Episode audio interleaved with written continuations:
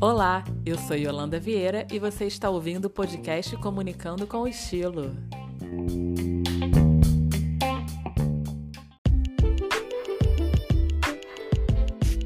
E um dos assuntos mais comentados do momento é a discussão da possível criação do Imposto sobre Transações Digitais, popularmente chamado de nova CPMF ou CPMF Digital. A CPMF é conhecida como a Contribuição Provisória sobre Movimentação Financeira.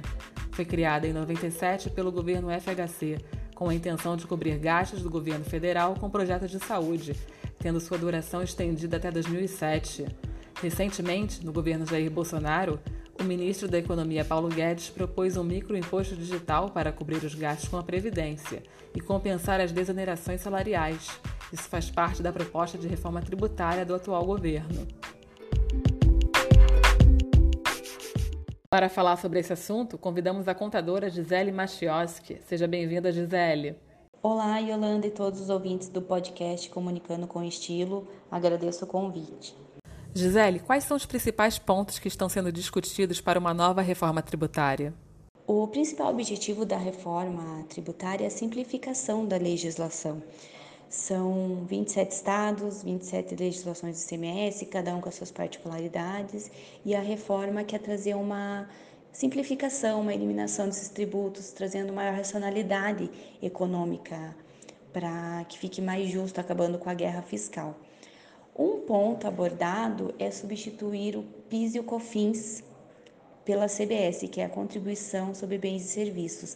Na prática vai funcionar assim: você vende e paga o PIS e o COFINS, e quando você compra, você diminui, se acredita do que você comprou. Então, se você vendeu 3 mil e comprou dois, você vai pagar o imposto só sobre mil reais. Já funciona dessa forma para as empresas do lucro real hoje, mas vai funcionar também para as empresas do lucro presumido, que na maioria são prestadoras de serviços. A alíquota vai ser majorada para 12% e para as empresas do Simples não vai haver modificação.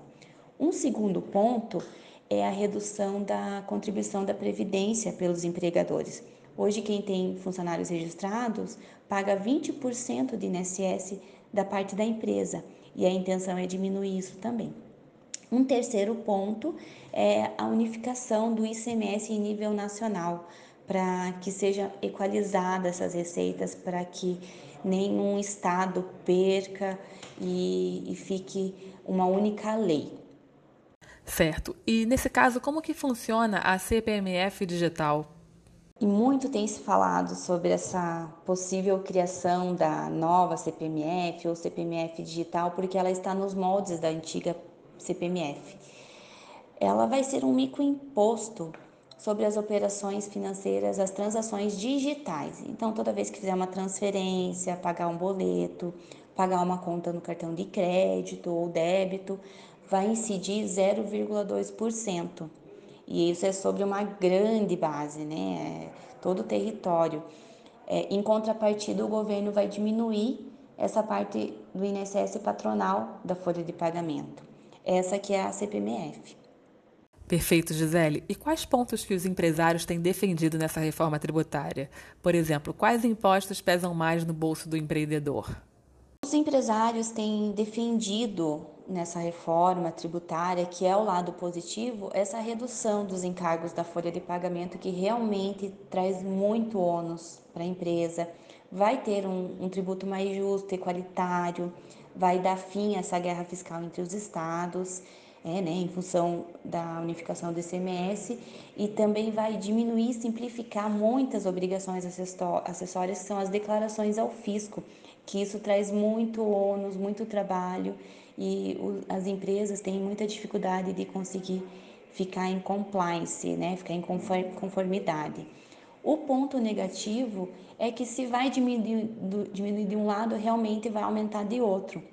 Então, é, pode ser que diminua sim a folha de pagamento, mas vai ter esse, essa CPMF digital, por exemplo, desde o começo da cadeia. Então, quando você compra o seu pãozinho ali na panificadora, desde a indústria, quando comprou a máquina, os insumos, o trigo, já foi vindo esse 2% e vai aumentando, vai aumentando. Então, o pãozinho vai chegar assim mais caro. Muito obrigada pela sua participação, Gisele. Foi ótimo poder esclarecer esses pontos sobre a CPMF digital. E a você, ouvinte, até o próximo episódio do podcast Comunicando com Estilo.